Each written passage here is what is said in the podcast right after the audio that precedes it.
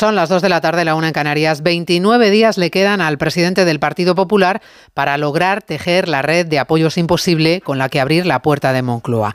Cuatro semanas para el impacto esperado en la no investidura que todos en Génova descuentan ya pese a las formas democráticas que obligan al PP a contactar, que no a negociar con el fugado de Waterloo. La estrategia de legitimar a Junts per Cataluña como interlocutor no tiene viso alguno de prosperar, siendo como es política ficción el encaje constitucional de Puigdemont en un proyecto liderado por Núñez Feijo. Negociar con Junts y no admitir chantajes de las minorías son dos premisas incompatibles que no casan en la misma frase, como tampoco casan las amenazas a un gobierno desde el organismo que rige el fútbol español que siguen ensuciando Luis Rubiales, los que aún le jalean y los que siguen callando.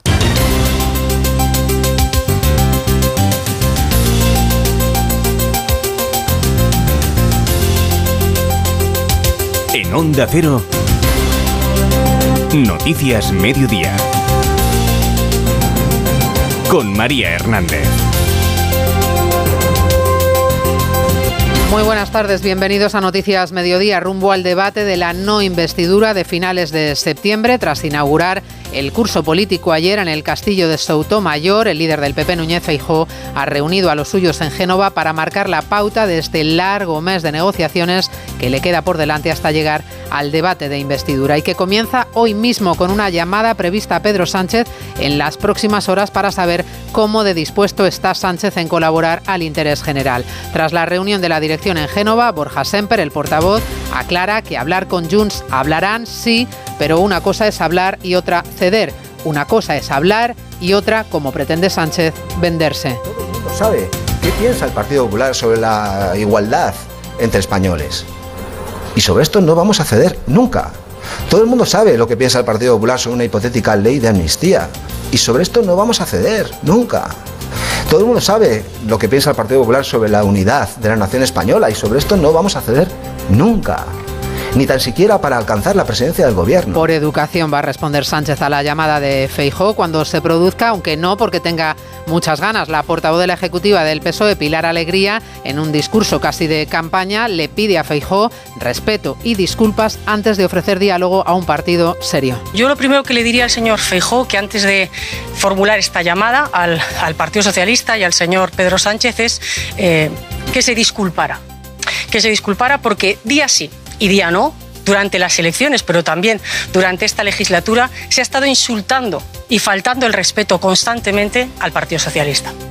Del culebrón Rubiales, el aviso amenaza que adelantaba Rafa Fernández en esta casa, advertencia directa de la Federación que pide el comodín de la UEFA y que denuncia al Gobierno por intromisión, poniendo en riesgo la participación de los equipos españoles en competiciones europeas. La maniobra chantaje que el experto en Derecho Deportivo Antonio Aguiar nos recuerda en países europeos. Se lo contaba en más de uno esta mañana a Miguel Ondarreta. Hay precedentes de amenazas de incluso FIFA o UEFA a países por casos como este pero no recuerdo precedentes en, lo que es eh, la Europa Occidental. Somos estados de derecho democráticos, modernos, y aunque en su normativa prevén esta, esta posibilidad, no se atreven con países como Francia, España, etcétera. Las federaciones nacionales están sometidas al ordenamiento de los estados nacionales.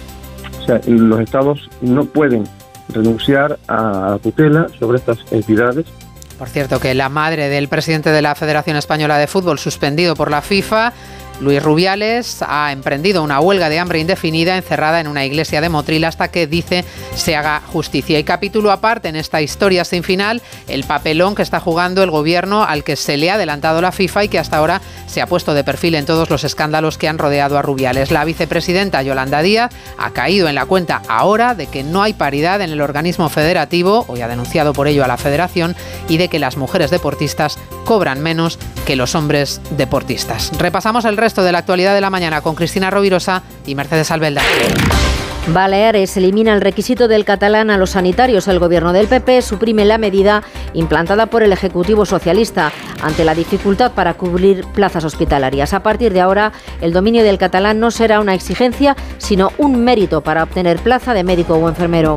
La OCDE confirma que España recuperó su PIB prepandemia en el segundo trimestre del año y no en el primero, como recogían las estimaciones iniciales. En general, el crecimiento del PIB de la OCDE se ralentiza cuatro décimas en el segundo trimestre. Un 45% de la renta familiar se destina al pago de la hipoteca en España en este 2023. Entre tanto, el precio del alquiler sigue sin tocar techo, aunque se modera ligeramente. En julio creció un 3,4%, la menor subida en 10 meses. La implantación de la jornada intensiva en los centros educativos impacta en la salud y bienestar del alumnado. Descansa y come peor, hace más deberes, dedica más tiempo a las pantallas y les obliga a madrugar en exceso, según una investigación de las universidades de Valencia y Tallinn. Francia anuncia que prohibirá el uso de la valla, la túnica femenina islámica, en los centros educativos. Según el informe esgrimido por su ministro de Educación, los ataques al icismo se han disparado desde el asesinato del profesor Patti, decapitado por enseñar caricaturas de Mahoma en clase. Y los Mossos detienen a un hombre de 60 años que se hacía pasar por ojeador y abusaba de menores migrantes haciéndoles creer que iba a ficharlos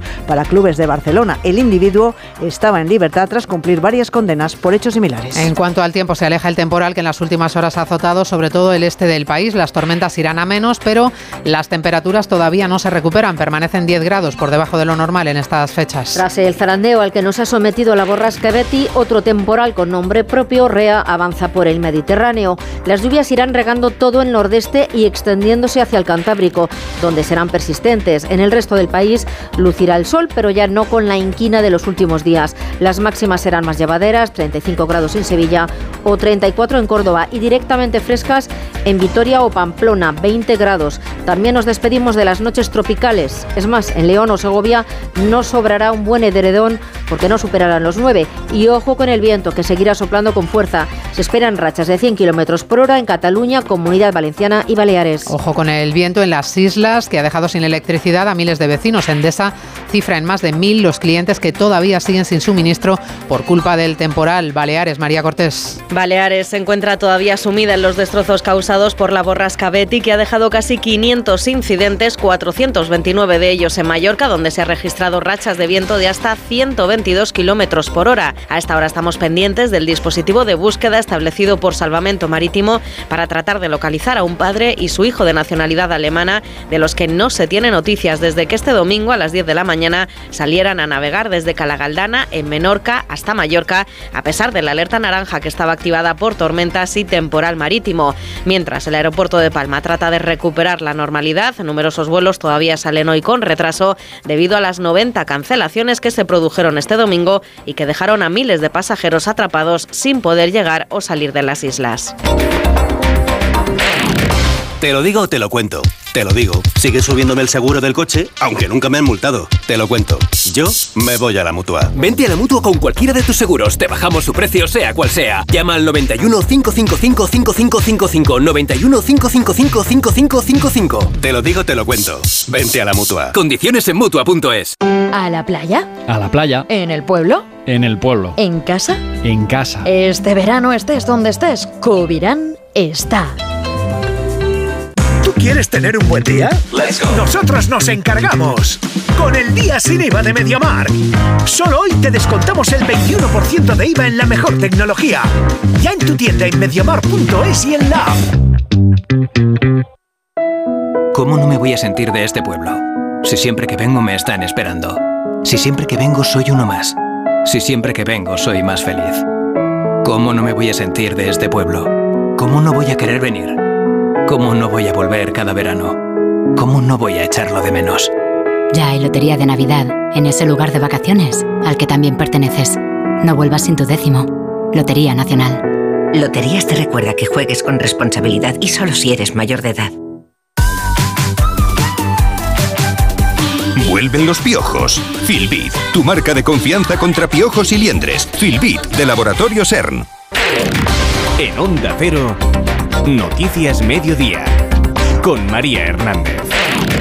Con la reunión en la calle Génova de la dirección del Partido Popular, reunión convocada por Feijó tras la apertura del curso ayer en Pontevedra. Un mes, más de un mes, tiene Feijó para aplicar la estrategia diseñada con el objetivo de conseguir los apoyos imposibles en la investidura. Hoy mismo abre su ronda de contactos y hoy mismo va a llamar a Pedro Sánchez en las próximas horas, ha dicho el portavoz Borja Semper, para pedirle una reunión al más alto nivel institucional. Ha dejado claro Semper en relación con su diálogo también con Junts que escuchar no quiere decir ceder, no para el Partido Popular, y que escuchar no quiere decir venderse, no para el Partido Popular. Nos vamos hasta la sede del PP en la calle Génova de Vallamazares.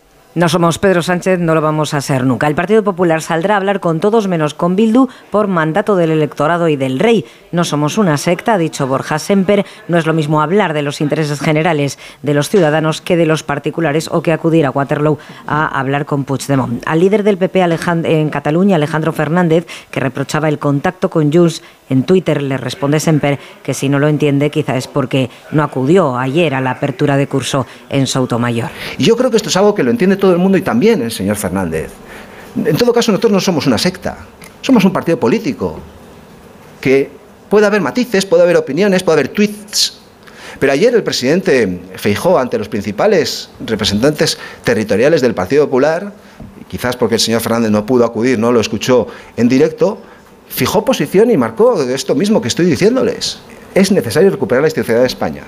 Alberto Núñez Feijóo llamará a Pedro Sánchez sí, en las próximas horas para pedirle una reunión institucional al máximo nivel sobre una posible ley de amnistía. Amnistía insiste en que no tiene cabida constitucional, pero más allá de lo jurídico sería un despropósito, una ley a cambio no del interés de los ciudadanos, sino de los de un solo hombre, que no es Puigdemont, sino Pedro Sánchez. El Partido Popular que comienza sus contactos con esa primera llamada a Sánchez y que va a dar la batalla contra el préstamo de diputados del PSOE y de Sumar Junts y a Esquerra para que tengan grupo parlamentario propio. Esta tarde se reúne la mesa de la Cámara para dejar conformados los grupos. Mañana lo hará la del Senado, donde los populares han pedido ya a los letrados que elaboren un informe jurídico vinculante sobre la legalidad de esta práctica de prestar diputados a los independentistas. Se avecina un choque institucional entre las dos cámaras porque los populares, les recuerdo, tienen la mayoría absoluta en el Senado. José Manuel Gabriel. Donde no va a haber ningún tipo de problema es en la reunión de la mesa del Congreso de esta tarde, donde la mayoría de izquierdas va a dar luz verde a las cesiones de diputados a Junts, cuatro provenientes del PSOE,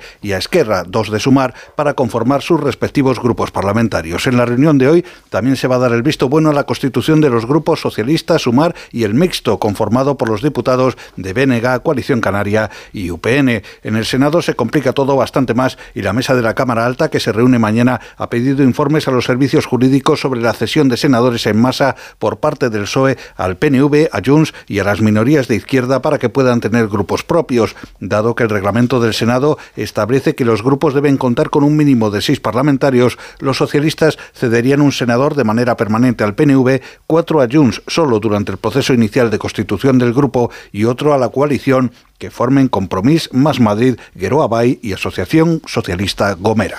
Es el asunto que sigue acaparando las portadas de los medios nacionales e internacionales. Luis Rubiales, suspendido provisionalmente por la FIFA y pendiente de la decisión que adopte el Tribunal Administrativo del Deporte tras la denuncia del Consejo Superior de Deportes por abuso de autoridad. No se iba a quedar callado, ya lo dijo el viernes, iré hasta el final y hoy ese aviso se concreta en una amenaza directa al gobierno por parte del secretario general de la Federación, Andreu Camps. El objetivo es salvar a Rubiales, si hace falta presionando a la UEFA para que suspenda a la federación y poniendo en peligro la participación en competiciones deportivas europeas de los equipos españoles. La amenaza que conocíamos a primera hora y que lleva la firma de Rafa Fernández. Una alta traición al fútbol español que la propia Federación Española nos ha confirmado que se realizó ese viernes mediante un escrito de un personaje siniestro como el secretario general federativo Andreu Camps, un escrito en el que pedía intervención inmediata de UEFA contra el gobierno y en el que volvieron a demostrar que ni Rubiales quiere dejar de ganar un millón de euros, eh, ni que eh, su asamblea corrompida tampoco quiere que Camps los deje de ganar, esos más de 200.000 euros que también percibe anualmente. Esta amenaza al fútbol y al gobierno español ponen en jaque al testaferro que ha dejado Luis Rubiales para proteger su cortijo, un extremeño de 70 años llamado Pedro Rocha Francia Junco, que esta mañana se enteraba de esa denuncia a través de Onda Cero y que ahora se le verá el cartón y si es capaz de salir del caramelo envenenado que le ha dado el Rubi. Su carácter afable no debe ocultar que ya ha hecho varios favores como acertar ser presidente de la mutualidad de futbolistas. Conoce bien el sistema, veremos si quiere cambiarlo. Su primer paso debería ser quitar esa denuncia contra todos los españoles y destituir al que ha cometido esa traición que no es otro que Andreu Camps. Lo que faltaba además en esta historia era la implicación de la madre del propio Luis Rubiales. Se ha encerrado esta mañana en una iglesia de Motril, se ha declarado en huelga de hambre indefinida hasta que se ponga fin a lo que llama cacería inhumana y sangrienta contra su hijo. Le pide a Jenny Hermoso que diga la verdad y que mantenga la versión que mantuvo inicialmente para que se haga justicia con Rubiales. Redacción en el Motril, Paco Suárez. Ángeles Béjar no ha querido hacer declaraciones, aunque no va a deponer su actitud hasta que no se solucione todo lo que afecta a su hijo. Su sobrina Vanessa Ruiz Béjar se dirigía a Jenny Hermoso y a su vez contaba cómo lo está viviendo la familia. Se la ha juzgado, se la ha juzgado antes de tiempo, que no nos parece normal y que queremos que nos dejen en paz, que nos dejen en paz, que las declaraciones creo que hablan por sí solas, que hay vídeos, que hay audio. Queremos que Jenny diga la verdad, que porque ha cambiado tres veces su declaración, que su familia está sufriendo muchísimo, que no hemos tenido que ir de nuestras casas, que no paran de acosarnos, que no es justo, que no es justo, que queremos que nos dejen en paz y que se haga justicia y que esta mujer diga la verdad. Jenny, queremos que digas la verdad. La iglesia céntrica en la ciudad está cerrada, entre otras cosas, para impedir la entrada de curiosos. En este culebrón político deportivo de Rubiales se mezclan algunas otras derivadas. Una de ellas es lo mucho que ha tardado el gobierno en actuar. Al Consejo Superior de Deportes se le adelantaba la semana pasada la FIFA, dando el primer paso y marcando la más que probable suspensión por parte del TAD, una vez que el Consejo Superior elevó la denuncia al tribunal por abuso de poder. Otra es la oportunidad que aprovecha el Gobierno, la ministra de Trabajo, Yolanda Díaz, para denunciar que no hay paridad en los organismos que rigen nuestro deporte, ni tampoco en los sueldos de los deportistas, de las deportistas. Hoy ha recibido en el Ministerio al sindicato mayoritario que representa a las futbolistas. Allí está Caridad García. Sí, hora y media ha durado esta reunión entre la vicepresidenta segunda en funciones y la portavoz de la Asociación del Sindicato de Mujeres Futbolistas, el sindicato de Jenny Hermoso. Después se da el turno de las delegaciones de la AFE y de la Liga de Fútbol Femenino. Yolanda Díaz ha tomado la iniciativa tras el episodio Rubiales. Fuentes de trabajo entienden que el fútbol es una profesión que debe contar con espacios libres de violencias machistas y también con condiciones de trabajo dignas. Por eso quiere aprovechar para hablar, entre otras cosas, de igualdad retributiva, también de prevención de riesgos psicosociales. En la actuación siempre del marco de actuación ordinaria de la Inspección de Trabajo. La vicepresidenta Yolanda Díaz acaba de iniciar su intervención en este salón con más prensa deportiva, por cierto, que económica. Creo que podemos escucharla en directo. obligado cumplimiento en cualquier relación, relación perdón, laboral ordinaria en nuestro país. En este sentido, eh, llevamos ya muchos días trabajando. Le quiero dar las gracias una vez más. La denuncia de la ministra Yolanda Díaz. Hoy la denuncia contra la Federación exigiendo la igualdad laboral de las futbolistas. Noticias Mediodía. Tan solo ahorrar no es ahorrar. Si buscas algo de lo bueno, una fibra ideal que me lleve hasta ti. Estemos conectados. Tan solo ahorrar no es. En Yastel, fibra buenísima y móvil por 43.95, precio definitivo. Llama al 1510. Para ti que eres de disfrutar de los amaneceres de Madrid, de pasear por el Retiro y la calle Alcalá. Este verano para verlo todo muy claro en Óptica Roma tenemos el 40% de descuento en gafas graduadas. Como siempre, las mejores marcas a precios increíbles en nuestras 10 ópticas y en nuestra web ópticaroma.com. Óptica Roma, tus ópticas de Madrid. ¿Nervioso por la vuelta al trabajo? Tranquilo, toma Ansiomet. Ansiomet con triptófano, lúpulo y vitaminas del grupo B contribuye al funcionamiento normal del sistema nervioso. Ansiomet, consulta a tu farmacéutico o dietista. Ahora llenar la despensa con el 3x2 de Supercore, Hipercore y Supermercado El Corte Inglés es facilísimo. Un 3x2 en más de 5.000 productos como este. Pack de 3 latas de atún claro en aceite de oliva Albo. Compra 3 y el pack sale por 5,06 euros. Sí, sí, llevas 3, pagas 2 y así en más de 5.000 productos. En Supercore, Hipercore y Supermercado El Corte Inglés. Precios válidos en Península y Baleares. Síguenos en Twitter, arroba mediodía OC. El crecimiento de las economías desarrolladas se frena. En el segundo trimestre de este año, entre abril y junio, creció un 0,4%, una décima menos que en los tres meses anteriores. En el caso de España, la economía consiguió superar por primera vez los niveles que registraba antes de la pandemia. Otro dato económico, una realidad, la subida de los tipos de interés que tiene un primer impacto real en la deuda de las pequeñas y medianas empresas de nuestro país. La morosidad se dispara y la deuda comercial se duplica hasta los 2.400 millones de euros, nunca antes tan alta desde 2009. Jessica de Jesús. El dinero al alza implica un encarecimiento del crédito que junto con otros factores como la inflación o el aumento de los costes fijos hacen que el esfuerzo financiero de las empresas se triplique. Siete de cada diez facturas se pagaron con retraso en el segundo trimestre según el observatorio de Cepime. El periodo medio de pago está aún a 21 días por encima del plazo máximo fijado por la ley, pero baja mes a mes, porque ante el incremento de los tipos, las pequeñas y medianas empresas intentan evitar una prolongación excesiva del cobro de sus facturas. Diego Barceló es el responsable de estudios de Cepime porque eh, de lo contrario se ven obligadas a tener que financiarlas con deuda comercial. Entonces la deuda comercial, eh, financiarla les cuesta más caro por el aumento de los tipos de interés.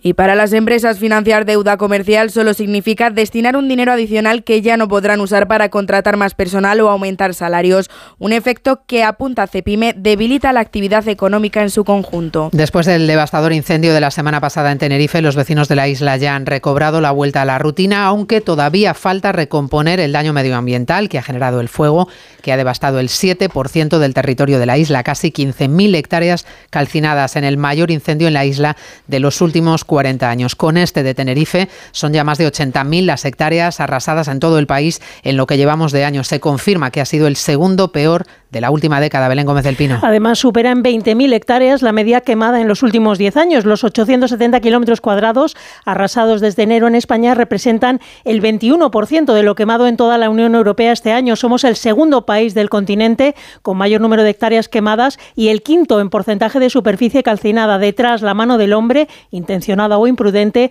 pero también el cambio climático, apunta Gustavo Colmena, especialista forestal de WWF. Los efectos de la crisis climática, como las olas de calor, o sequías están debilitando y estresando los ecosistemas forestales, con vegetación y suelos cada vez más secos y más inflamables. Las 87.000 hectáreas calcinadas ya este año en España han supuesto una emisión de 4 millones de toneladas de dióxido de carbono a la atmósfera. Estados Unidos busca llevarse bien con China y estrechar lazos comerciales con el gigante asiático. En este intento de rebajar la tensión con Pekín se enmarca la visita de la secretaria de Estado norteamericana de Comercio al país. Visita de cuatro días a China para intentar mejorar la relación entre ambas naciones en uno de sus peores momentos desde hace décadas. La tensión entre Biden y Xi Jinping supone un riesgo para la economía mundial, toda vez que ambos países son motores de crecimiento económico en el mundo y están estrechamente ligados. Corresponsal en Pekín, Isabel Fuello. Obligados a entenderse, con esta premisa se han reunido durante dos horas los secretarios de comercio de ambos países. Tratar de encontrar esos puntos de encuentro en materia económica y comercial. Buenas intenciones, pero pocos detalles han trascendido sobre cómo van a solventar los escollos que ahora les mantienen en tensión, como son la industria tecnológica y los últimos decretos de la administración Biden que restringe la venta de tecnología como los microchips o el flujo de dinero a China para importantes sectores como la inteligencia artificial. Y todo ello para evitar el espionaje militar e industrial. La secretaria de Comercio, Gina Raimondo, lo dejó claro. Estados Unidos no hará concesiones con aquello que ponga en peligro la seguridad nacional, pero no avanzó en posturas comerciales y su homólogo tampoco fue más conciso. Destacó la importancia de que pase lo que pase entre ambos países se extrapolará al resto del mundo.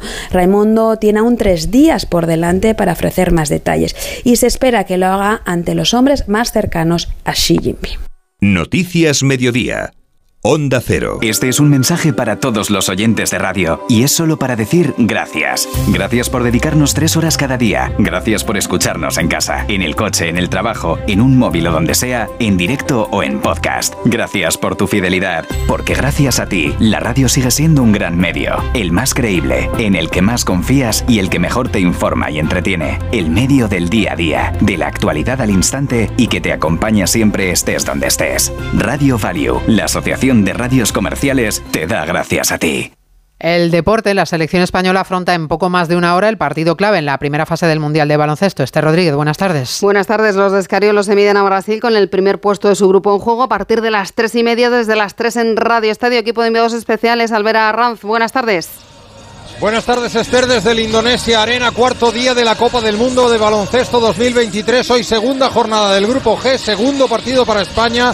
El partido en mayúsculas, sin duda alguna, para los nuestros, pues ante Brasil nos jugamos la opción de clasificarnos ya para la segunda fase del torneo, donde aguardan desde ayer, entre otras, las selecciones de Canadá y la sorprendente Letonia, que derrotando a Francia mandaba a los galos a jugar por los puestos del 17 al 32. La selección nacional con todos los disponibles, incluido Alex Sabrines, que recibía un fuerte golpe en la rodilla derecha ante Costa de Marfil, que hizo trabajo específico en la práctica de ayer sin entrenar con el grupo, pero que tras la sesión de tiro de esta mañana ha confirmado, como avanzábamos ayer en el Radio Estadio, que estará apto a las órdenes de Escariolo para el choque. Pitarán dos puertorriqueños, Vázquez y Batista y un panameño, Anaya. Salto inicial tres y media desde las 3 y 5 en el Radio Estadio de Onda Cero, Brasil-España.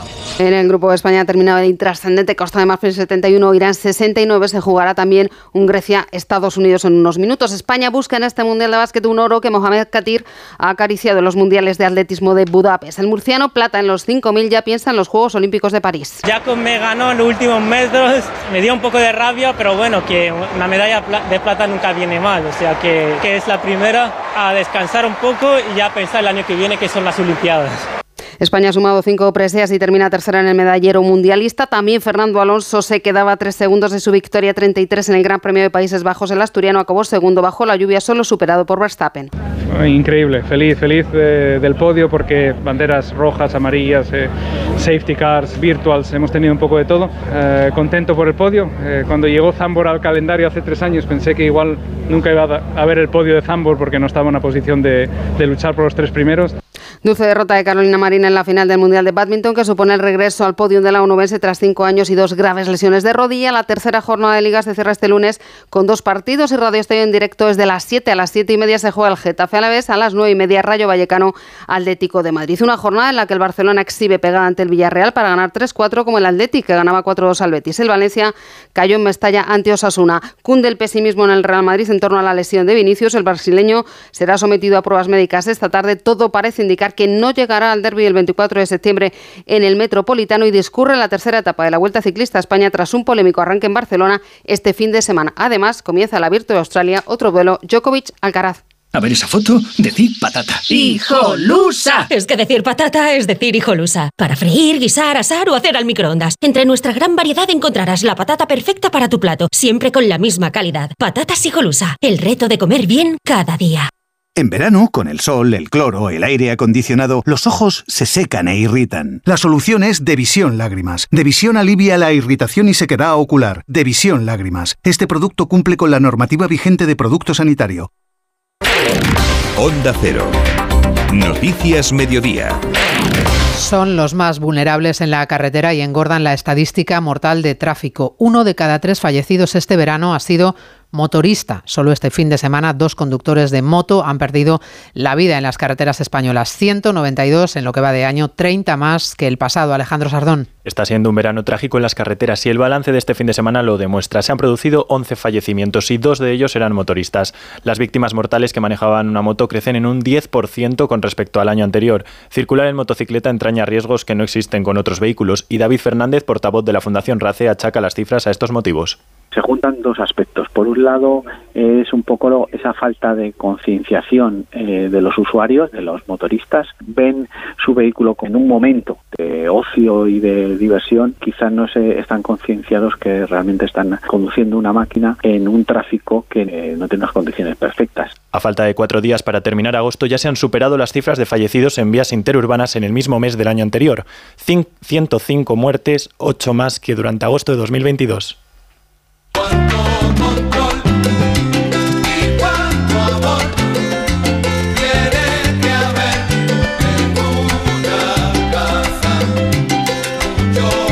Nos vamos hoy con Rubén Blades, uno de los mayores referentes de la música latina y de la salsa, que actúa hoy en el auditorio de Santa Margarita en el ciclo Coruña Sounds.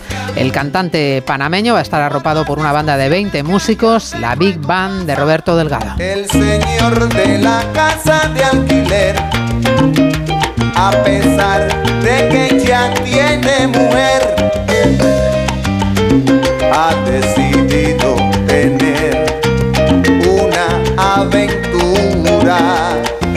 Pues así, con música caribeña, la de Rubén Blades, terminamos este ratito de radio de este lunes. En la realización técnica ha estado, como siempre, Dani Solís. En la producción, Cristina Rovirosa. Volvemos a las 3, actualizando toda la información antes del Radio Estadio. Que pasen un feliz día, un feliz lunes. Hasta mañana.